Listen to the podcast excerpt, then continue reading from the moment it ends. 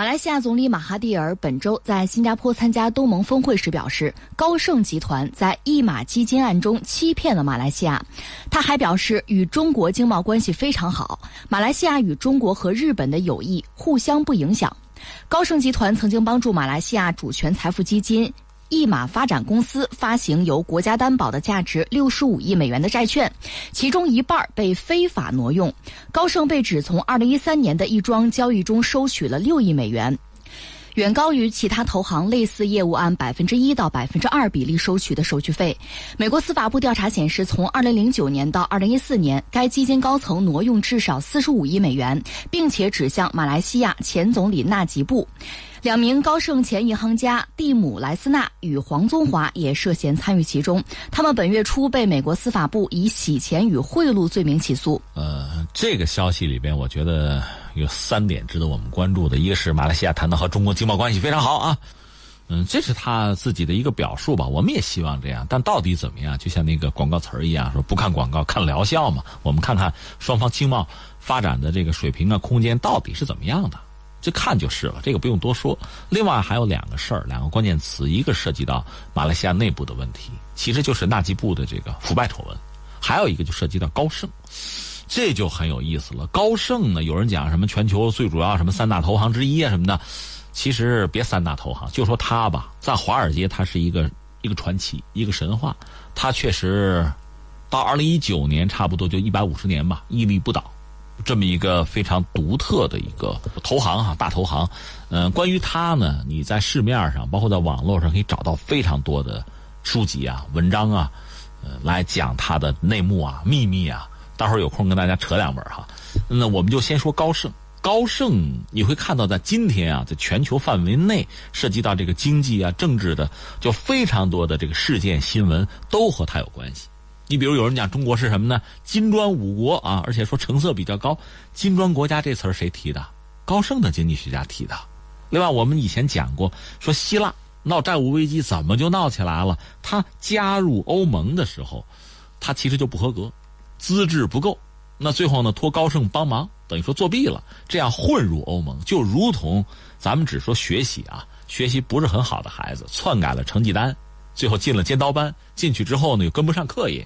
就成这个样子了。那马来西亚实际上也是搞了这么一出，和高盛呢有一系列的合作。现在看来，哎，出问题了。那高盛又在马来西亚的政治经济发展的这个大格局之中起了一个独特的作用，它是一个很神秘的角色。那么高盛到底是什么？我们知道是个投行哈，但是他所作所为其实远远超出了一家一家企业的作为。那投行多了，中国也有嘛，企业我们也有嘛。但你看，像高盛这样就是呼风唤雨啊，而且这么多年屹立不倒，确实不多见。所以高盛我们可以观察他一下。不过我话放在这儿，我是说不清楚，或者说全球范围内能真的搞清楚高盛秘密的人可能不多。高盛每年有这个招聘大量的年轻的这全球聪明人啊，员工嘛，呃，好像进去之后都要签保密协议的，涉及到高盛的一些内幕啊、管理啊、决策，这都不许对外说的。那高盛呢？说到这儿得从谁说起？说他创始人吧，呃，德国人或者叫日耳曼人吧，又是犹太人。这个人叫做高曼，他是一八四八年到的美国呀，而且他一开始也不是做投行的，他是拉个马车做那个流动商贩，赚一点点钱，呃，娶了一个德国姑娘为妻吧，然后又买了缝纫机，搞这个缝纫店、裁缝店，然后开始做这个票据的生意，就赚差价搞这个。嗯，再后来呢，他就找到了一个合伙人。那个合伙人是个年轻人，他把自己的小女儿还嫁过去了。这样呢，他算是找到了一个重要的合伙人，一个助手。那个人叫什么呢？叫做塞缪尔·圣克斯，也是来自这个巴伐利亚，算小老乡呗。就找到了这个合伙人，其实就成了自己的女婿嘛，所谓上阵父子兵嘛。他们俩合伙倒腾这个东西，那你说最后怎么样？也算赚了点钱。但是也有人指出，最早的高盛啊，大家听明白高盛什么意思吗？高曼圣克斯这么拼在一块，高盛。呃，也有人说，干脆你们这就是庞氏骗局啊，就是老鼠会啊，也有人这么讲的。但最后他们栽是栽在哪儿了呢？就是一九二九年到三三年的美国那个经济危机。那这个时候老高曼已经去世了，他是一九零零年退休，一九零四年就去世了。那这个公司呢，就给他儿子叫做亨利·高曼，还有那个女婿塞缪尔·圣克斯，他们来负责。他们挣点钱，反正都搭进去了，完蛋了，而且成为华尔街的一个笑柄。但你说高盛怎么后来活过来的？那就不是他们了，这就涉及到另外的一个人物，这就是著名的叫西德尼·温伯格，这被称作是现代高盛之父。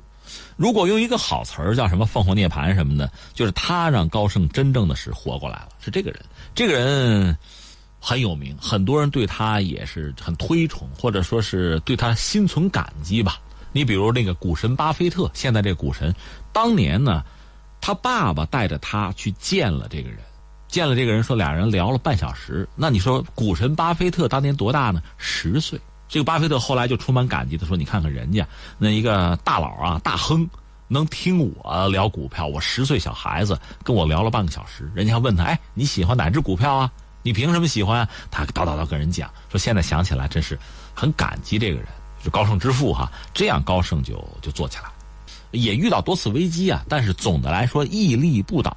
那关于他为什么这样呢？这当然有两个不同的版本，一个版本就是公开的，你看看人家高盛自己的这个管理，人家自己的这个投资、营销的策略，这是有一整套的说法。另外还有什么呢？就是阴谋论者比较喜欢这个说法，就是他的背后有一些不为人知的啊、鲜为人知的，或者是干脆就是不可告人的。有这样一些营销的策略，呃，国内有一个在经济领域也经常愿意发言的那个谁，郎咸平，这位先生最近几年好像销声匿迹了吧？前几年他曾经也接过高盛的一些内幕，他讲高盛呢，就是通过做局、吹泡沫，算计你嘛。他先把泡沫吹起来，布好一个局，然后把你抬起来，再把你摔下来。通过这种方式，他挣钱。当然你就摔了，就完了。就类似这样的事情比较多。他特别讲那个雷曼兄弟，就是被高盛最后给算计了，而且高盛还不直接自己出面，他往往通过白手套搞雷曼，是通过韩国的，呃，相当于证监会吧，嗯，最后把他搞掉的。通过类似这样的方式，一个是自己攫取了非常多的利益，再就是搞掉竞争对手。所以他就讲说这这太可怕啊，高盛很可怕。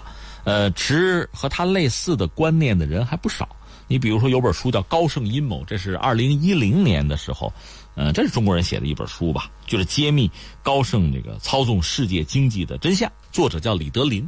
另外，像这个格雷戈史密斯写的这个，他是在《纽约时报》上连载的《我为什么要离开高盛》，一个系列文章，就是揭秘高盛的一些内幕啊，一些见不得人的东西也有。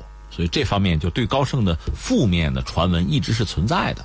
所以你看，当年美国不有一个叫这个，就是占领华尔街，表达了公众对华尔街这帮大佬的不满，因为他们稀里糊涂就把整个社会的财富全弄到自己手里去了。那美国经济高速发展，呃，美国呢应该说是全球攫取的利益也非常之多，但是最后分蛋糕的时候，老百姓没有分到，所以对华尔街的那帮大佬呢非常不满。占领华尔街里面就包括着对高盛极大的不满。但是你知道那个事儿最后也就无疾而终了，稀里糊涂也就就散了。呃，而且也有人指出，高盛本身就是华尔街和华盛顿之间是有所谓旋转门的。这里面最典型的就特朗普政府刚开始就特朗普上台之后阻隔的时候，他的首席的经济顾问是谁呢？就是代表华尔街、代表高盛利益集团的科恩。但科恩后来是辞职了啊。但是在某一个阶段，他和特朗普和华盛顿和白宫离得也很近。就是高盛离他们也很近，所以这里边，应该说还会有非常多的不为人知的秘密吧。所以你看，就是说高盛本身绝不简单的就是一家企业，它非常深的介入到美国的，不管是政治和经济的生活之中，也由此就等于说对全球范围内，甚至对很多国家、很多经济体这个经济社会的发展，它会起到很关键的作用。当然，这个作用本身对他来讲就攫取财富了。为了攫取财富呢，他会有各种各样的方式去影响一些经济体的政治啊，包括民生。那现在马来西亚等于是其中的一个，现在看来已经是毫无疑问的，就是一个目标吧。方式是什么呢？通过他这个主权基金。那等于说马哈蒂尔现在把这个事情公之于众吧。高盛的这个手法也再一次为世人所知。那至于说。马哈蒂尔就说：“我得把钱要回来，几个亿呢，美元啊，闹着玩呢。而且不但要回来，连利息都得要回来。能不能要回来，恐怕就不那么容易了。为什么呢？很多东西，如果你作为一个政府，之前你跟人家都有协议，白纸黑字的，现在你要推了不算，那纳吉布签的嘛。那关键是你就完全不认的话，恐怕也不是那么容易的事情。而高盛，你想，你也不要小看他，不单是他，就美国很多投行都具有这样呼风唤雨的能力，呃，甚至美国政府也会为他背书。在这个状况下，你说想把钱要回来？我觉得确实不是件很简单的事情。嗯，马哈蒂尔呢还表示说，不排除将高盛赶出马来西亚。另外呢，有最新的消息，我们刚才说到了纳吉布，马来西亚检方对马来西亚前总理纳吉布的妻子罗斯玛提起诉讼。罗斯玛被指控两项受贿罪名。马来西亚前总理纳吉布在今年五月份输掉了大选，随后被指控贪污和挪用国家资金，特别是马来西亚主权基金伊马公司的基金。警方查抄纳吉布寓所的时候，搜出的总价值。大大概是二点三亿美元的各种财物，包括珠宝和其他的奢侈品。政府认为这些珠宝都是罗斯玛挪用伊马公司基金购买的，所有权应该属于马来西亚政府。一个是感慨什么呢？就是作为一个发展中国家吧，一个新兴经济体吧，其实腐败问题应该讲，在很多国家普遍存在。这个事情如果不能很好的解决的话，对一个国家经济社会发展，对你的国家利益啊、长远利益，应该说都构成巨大的威胁。马来西亚没有例外。问题在于什么呢？像高盛这样的，就投行嘛，我们姑且还称之为投行吧。其实不只是高盛啊，你比如马哈蒂尔说不让高盛在马来西亚再做生意了，你把他赶走，别的投行你要吗？他们恐怕也会这样做。所谓苍蝇不叮无缝的蛋。那这些投行的发展啊、崛起啊、盈利啊，在很大程度上和他们在发展中国家所从事的这种活动，这之间是有因果关系的。要看到这一切，所以说到底呢，还是把自己的篱笆扎紧，搞好自己的这个法治。我们说市场经济它应该是法治经济吧，还是要把这个事情做好，不然的话，类似的故事可能还会重演的。